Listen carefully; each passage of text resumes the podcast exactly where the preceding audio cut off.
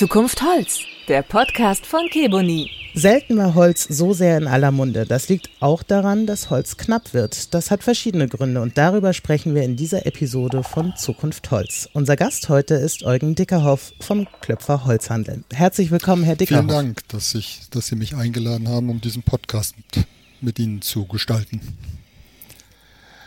Sehr gerne.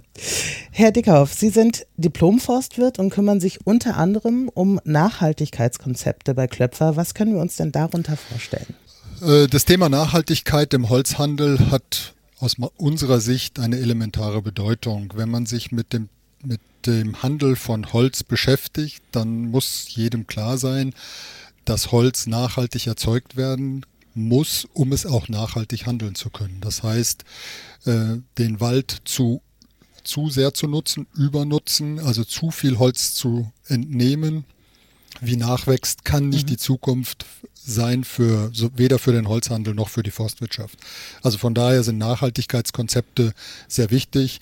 Wir müssen sicherstellen, dass der Holzhändler heutzutage Holz aus zweifelhaften Quellen in den Markt bringt und unser Kunde hat, glaube ich, auch das, das, ein, den Serviceanspruch an uns, Holz aus unbedenklichen Quellen zu bekommen. Unser Kunde, in dem Fall der, der Handwerker in der Regel oder der Endverbraucher, möchte sich nicht damit beschäftigen, mhm. ob das Holz aus legalen oder illegalen Quellen ist. Er möchte es in Deutschland von einem Holzhändler kaufen, der sicherstellt, dass das Holz, was auf den deutschen Markt kommt oder in den deutschen Markt kommt, aus legalen und nachhaltigen Quellen ist.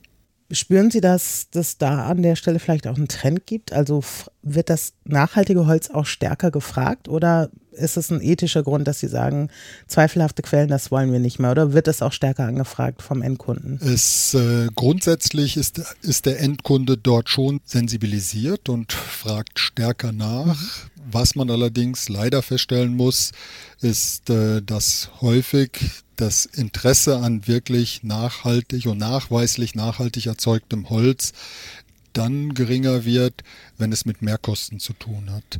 Und wenn man sieht, dass mhm. äh, beispielsweise in den Tropen es deutlich mehr Aufwand macht, den Wald dort nachhaltig zu bewirtschaften, also finanzieller Auf Mehraufwand ist und dann zertifiziertes mhm. oder nachweislich nachhaltig und vorbildlich erzeugtes Holz aus den Tropen mehr kostet wie Holz, wo man nicht genau weiß, wie es erzeugt wurde, wie es geschlagen wurde, dann ist es leider manchmal sehr ernüchternd, dass dann das Gros der Verbraucher das nicht, da nicht bereit ist, einen Mehrpreis zu zahlen. Sie haben jetzt auch schon äh, Zertifikate angesprochen. Da gibt es beispielsweise FSC oder PEFC. Und ähm, ist den Endverbrauchern die Bedeutung dieser Zertifikate bekannt?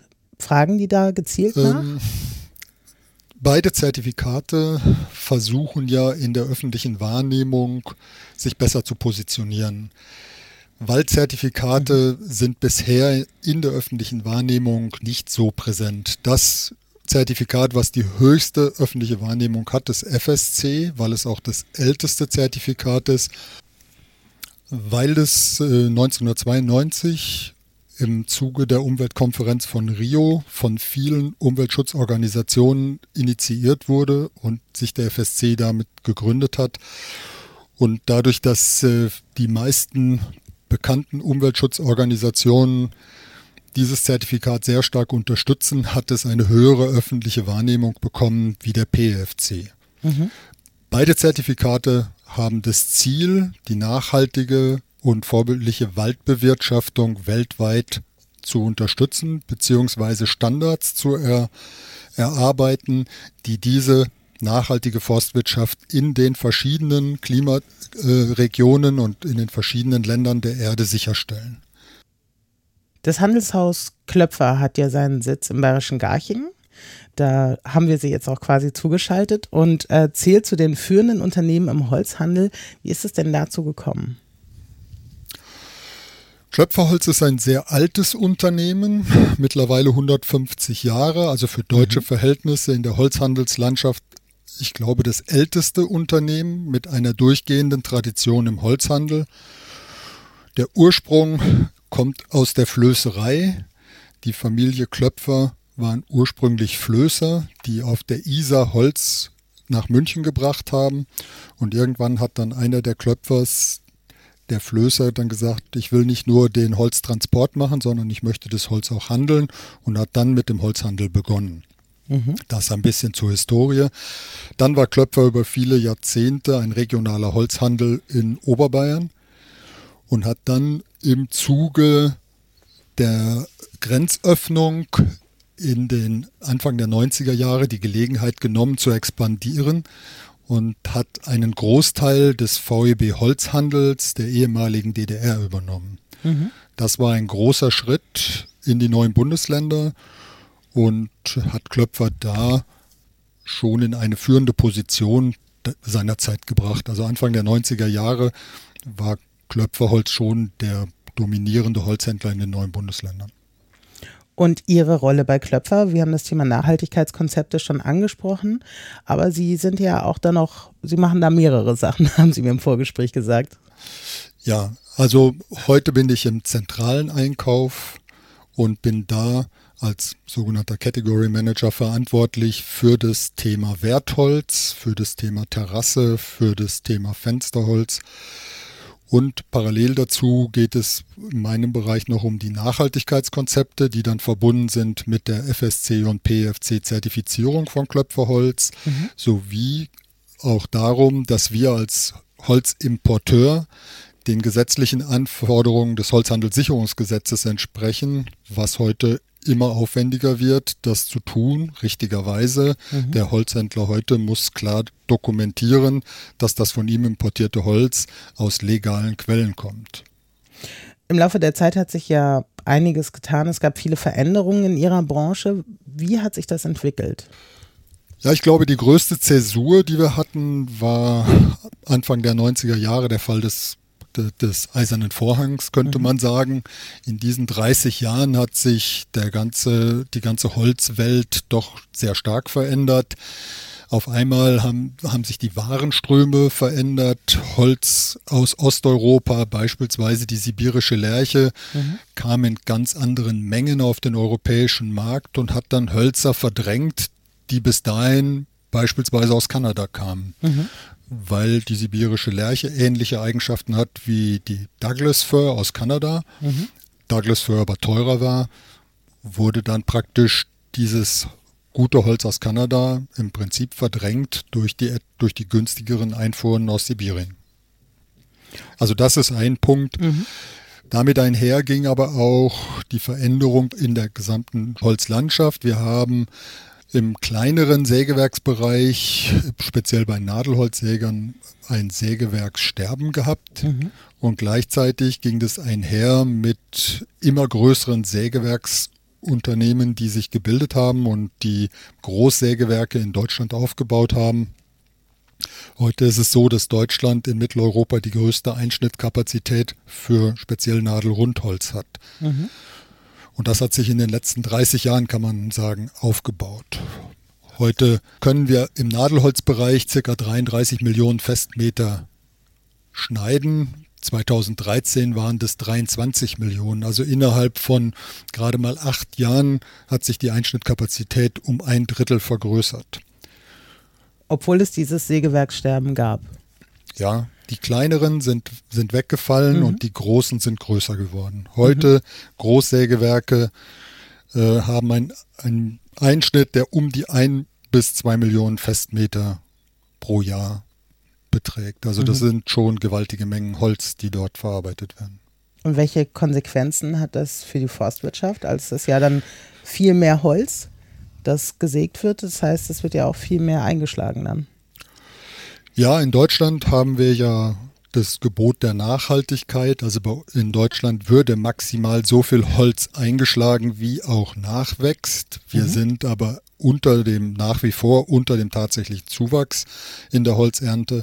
Es sei denn, durch Kalamitäten wie jetzt die trockenen Sommer 18 und 19 und dann infolgedessen die Käferkalamitäten, die wir hatten, mhm die führen dann dazu, dass man auch mal mehr Holz nutzt, aber der nachhaltige Hiebsatz in Deutschland ist nach wie vor unterm Zuwachs. Was sich aber verändert, die Anforderungen der Sägeindustrie an den Wald ver äh, verändern sich. Also das heißt, diese Großsägewerke wollen ein ganz anderes Sortiment, ein anderes Holz kaufen im Vergleich zu der klassischen Sägeindustrie, wie sie vor 50 Jahren beispielsweise war. Heute braucht man sogenanntes Kurzholz, mhm. Holz, wo die Stämme drei, vier, fünf oder sechs Meter sind. Früher hat man Langholz gekauft, bis 21 Meter lang. Mhm. mhm.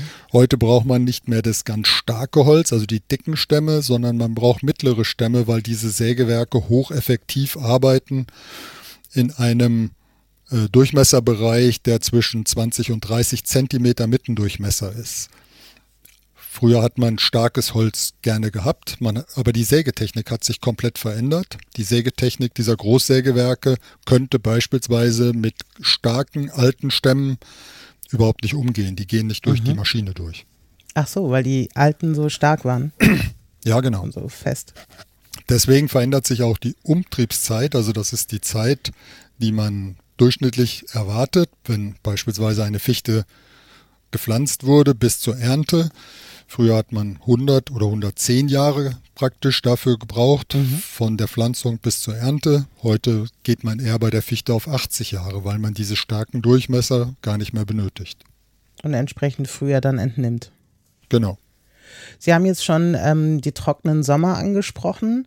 Ich habe gelesen, dass quasi, also diese beiden Sommer besonders trocken waren, aber immer noch nicht eigentlich die Regenmengen erreicht wurden, die die Wälder bräuchten, um sich vollständig zu regenerieren. Sehen Sie das auch so? Das ist äh, deutschlandweit sehr unterschiedlich. Wenn mhm. man die äh, Witterung der letzten Monate ansieht, dann ist es so, dass wir in Süddeutschland da schon ausreichend Niederschläge haben, dass auch wir im Süden den Grundwasserspiegel wieder normalisieren konnten. Aber das ist regional sehr unterschiedlich. In einigen Bereichen Deutschlands ist der Grundwasserspiegel nach wie vor stark abgesenkt und äh, konnte auch durch die Niederschläge dieses Winters nicht ausgeglichen werden. Also das Problem besteht weiterhin, aber regional sehr unterschiedlich. Und hat das auch Konsequenzen auf den Einschlag in den jeweiligen Regionen? Indirekt, ähm, wenn Sie ein Versorgungsproblem mit Wasser haben im Wald, dann kommt der Baum unter Stress. Mhm. Wenn er unter Stress kommt, ist er anfälliger für Schadinsekten, also Schadinsekten, dieses Wort Schadinsekt ist ja mhm. eigentlich mhm. falsch, ist er an, aus unserer Sicht ist es ein Schadinsekt, das mhm. ist ein ganz normales Insekt.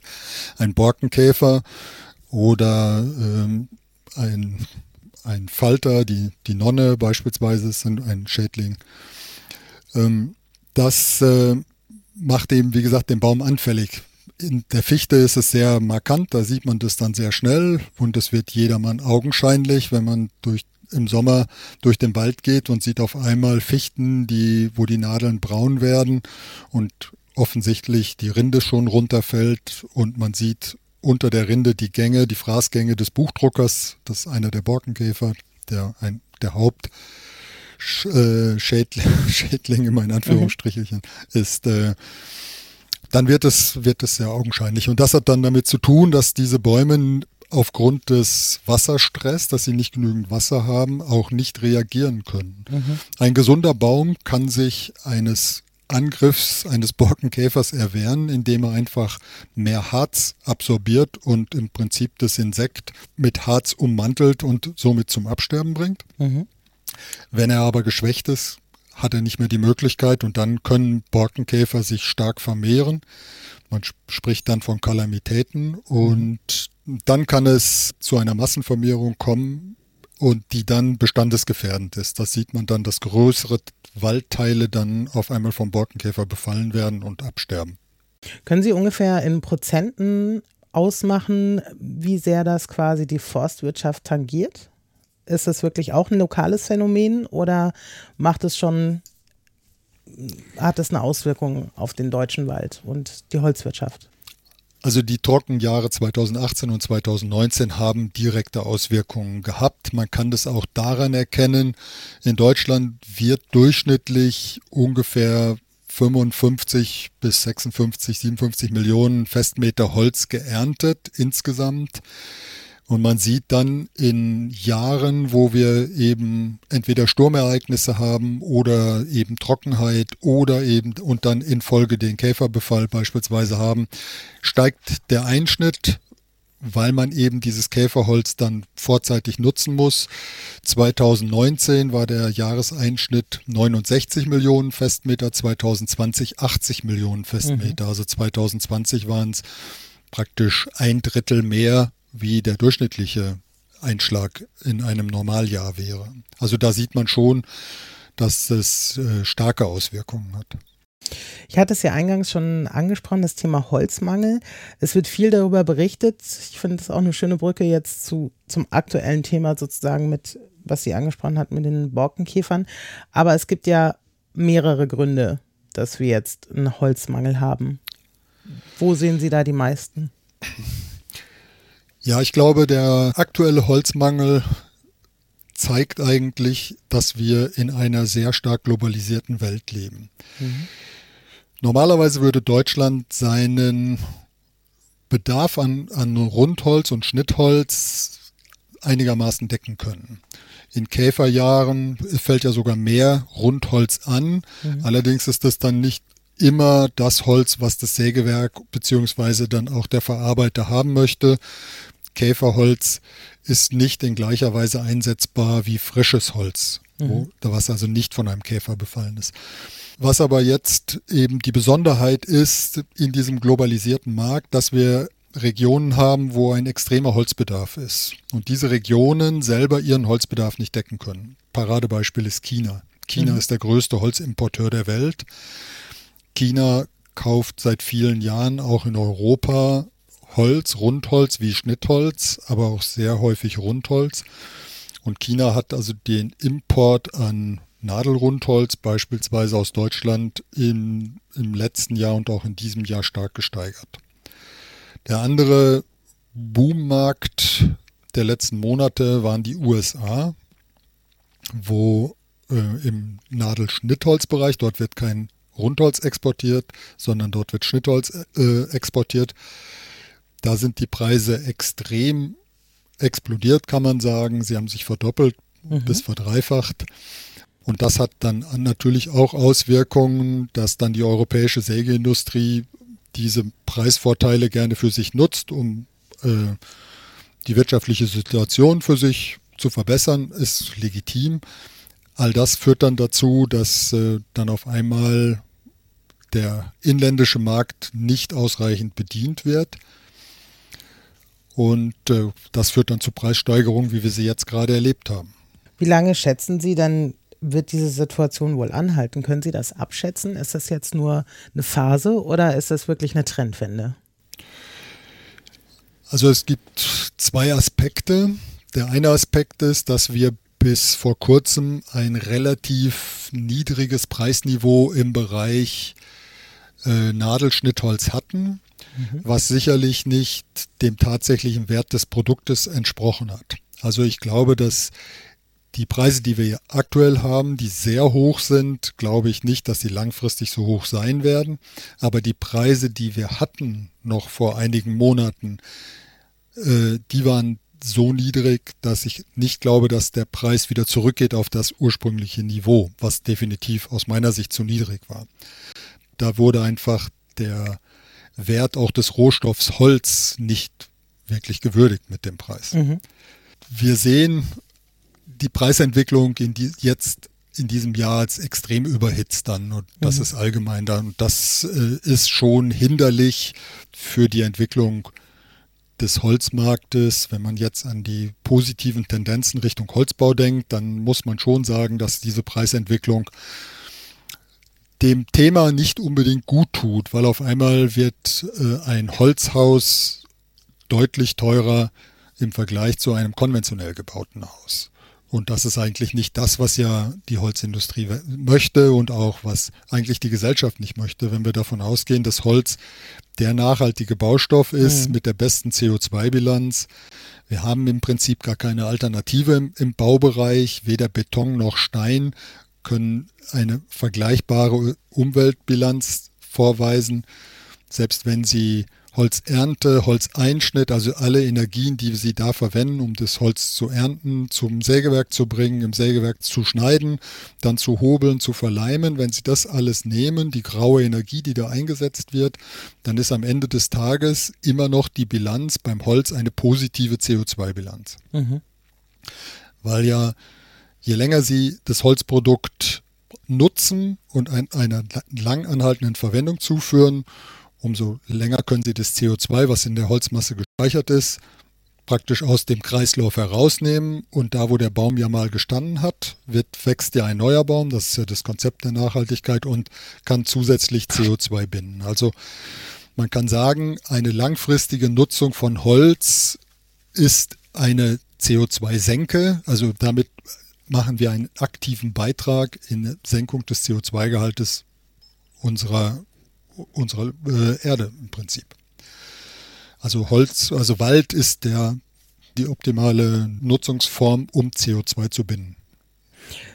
Tropenhölzer waren ja auch lange sehr beliebt. Das Thema hatten wir jetzt eben schon angerissen, mhm. äh, Thema Nachhaltigkeit und so. Aber welche Alternativen gibt es denn dazu? Also werden neue Hölzer wie etwa Kiboni gut akzeptiert oder muss man da eher noch Aufklärungsarbeit leisten? Nein, es gibt, es gibt nicht viele Alternativen dazu. Keboni ist eine wirkliche Alternative. Das, äh, die Kebonisierung oder die Behandlung von Holz im, im Keboni-Verfahren, indem man Furfurylalkohol in das Holz drückt und damit eine chemische Modifizierung des Holzes erreichen kann, die dann von den Eigenschaften mit Tropenholz vergleichbar sind dann ist das äh, ein sehr, eine sehr gute Möglichkeit, Druck vom, von den Tropen zu nehmen. Weil das Holz wirklich vergleichbare Eigenschaften hat. Hinsichtlich Dauerhaftigkeit ist es vergleichbar. Mhm. Keboni ist ein Holz, was extrem gut angekommen ist. Farbe und äh, eben die, die Performance sind so gut, dass es ein Produkt ist, was insbesondere Architekten sehr stark anspricht. Mhm. Architekten finden auch das Konzept, was dahinter steht, dass man Holz aus Plantagen nimmt, die praktisch keinen Druck auf Naturwald ausüben. Also es wird nicht im Naturwaldholz geerntet, sondern im Plantagenholz geerntet und dieses Holz wird, ähm, wächst relativ schnell. Es ist ähm, astfrei, also das, was der Verbraucher dann möchte. Kebuni Clear ist das Sortiment. Und dieses Holz äh, kann man dann durch diese Modifizierung praktisch einer Nutzung zuführen, die eben vergleichbar ist mit Tropenhölzern. Wenn Sie jetzt so ein bisschen in die Zukunft blicken, ist das eine Trendwende vielleicht? Geht es vielleicht in eine Richtung, dass später noch mehr Holz wie Kebuni oder mit dieser Kibonisierung, wie Sie es angesprochen haben, angeboten wird? Kebuni hat seine, hat seine Berechtigung überall da, wo es darum geht, Holz in der Bewitterung dauerhaft zu machen. Da, wo Holz jetzt nicht unbedingt bewittert wird, bedarf es nicht des Kebuni-Verfahrens. Da kann man mhm. mit der Fichte oder mit der Kiefer oder mit anderen, auch mit Laubhölzern arbeiten. Deswegen glaube ich nicht, dass es grundsätzlich also Holz durch Kebuni äh, substituiert werden kann. Das wird nicht so sein. Mhm. Aber es gibt einen sehr großen Bereich, wo Kebuni eine sehr gute Lösung ist. Nehmen Sie den Bereich Fassade, mhm. Wo es um eine möglichst lang anhaltende Nutzung geht, ohne großen Pflegeaufwand. Und das ist etwas, wo Kebuni sich auszeichnet, dass es eben ein, ein Produkt ist, was sich lange nutzen kann, ohne großen Pflegeaufwand. Sie hatten eben schon das Thema Holzbau auch für Häuser angesprochen. Mhm. Ist das auch denkbar, dass man ein ja, Haus, alle, weil ne, Außen- und Bewitterung? Genau, alles da, wo Holz praktisch der Bewitterung ausgesetzt ist, da hat Kebuni eindeutige Vorteile. Weil eben das Material, also Kebuni als solches, ein, insbesondere Kebuni Clear, wir haben ja zwei Produkte, Kebuni Character und Kebuni Clear, aber mhm. gerade Kebuni Clear Dauerhaftigkeitsklasse 1 hat. Das heißt, die höchste Dauerhaftigkeitsklasse, die man Holz zuweist und damit vergleichbar ist mit Tropenhölzern. Das heißt also 30 Jahre und mehr kann man problemlos dieses Holz in der direkten Bewitterung einsetzen und muss sich keine großen Gedanken über irgendwelche Pflegemaßnahmen machen. Das zeichnet das Holz aus. Welche Trends zeichnen sich denn generell im Holzbau ab? Jetzt haben Sie schon angesprochen, dass die Preise so überhitzt sind, dass die Leute vielleicht auch abwägen, ist Holz noch für mich interessant? Aber wenn wir das mal als Interimsphase betrachten und eine generelle Entwicklung vom Holz im Holzbau, können Sie da schon sagen, in welche Richtung sich das entwickelt? Ja, also wir sehen ja, dass der Holzbau in den letzten, ich würde sagen, fünf bis zehn Jahren wahnsinnig an Bedeutung gewonnen hat. Mhm. Wenn man heute sieht, dass äh, wir in Berlin beispielsweise, was heute ja die Holzbau-Hauptstadt Deutschlands ist, mhm. dass wir dort in den letzten zwei, drei Jahren, ich glaube, drei große Schulbauten komplett in Holz gemacht, ausgeführt wurden, was es vor vielen Jahren noch nicht gab, weil Holz das Image hatte, es brennt und wir wollen ja nicht unsere Kinder in Einrichtungen schicken, die eventuell im Feuerfall abbrennen können. Mhm. Mittlerweile hat sich das äh, natürlich komplett gewandelt, weil das, was da häufig suggeriert wurde, ja auch fachlich einfach falsch ist. Es gibt nichts sicheres wie ein Holzhaus im Brandfalle, weil Holz hat ein definiertes Abbrandverhalten und man kann es so dimensionieren, dass man in jedem Fall so viel Zeit hat, dass man in geordnet ein Gebäude verlassen kann, ohne dass irgendwo ein Gebäude oder Gebäudeteile kollabieren. Mhm. Das ist bei einem Betongebäude, bei einem Steingebäude nicht der Fall. Diese Gebäude haben keine defin so definierten äh, Abbrandzeiten, sondern wenn irgendwann die, eine Temperatur erreicht ist, dann kollabiert Beton, dann bricht es einfach zusammen. Mhm. Bei Holz ist es definitiv anders. Das ist ein großer Vorteil von Holz. Das setzt sich jetzt durch. Die Bauordnungen haben sich mittlerweile verändert. Die haben früher in Deutschland zumindest sehr stark gegen die Verwendung von Holz gesprochen. Mhm. Heute ist es anders. Wir können heute mehrgeschossig bauen. Wir haben heute schon Leuchtturmprojekte, die also äh, im Bereich bis zu 18, 20 Stockwerken gehen.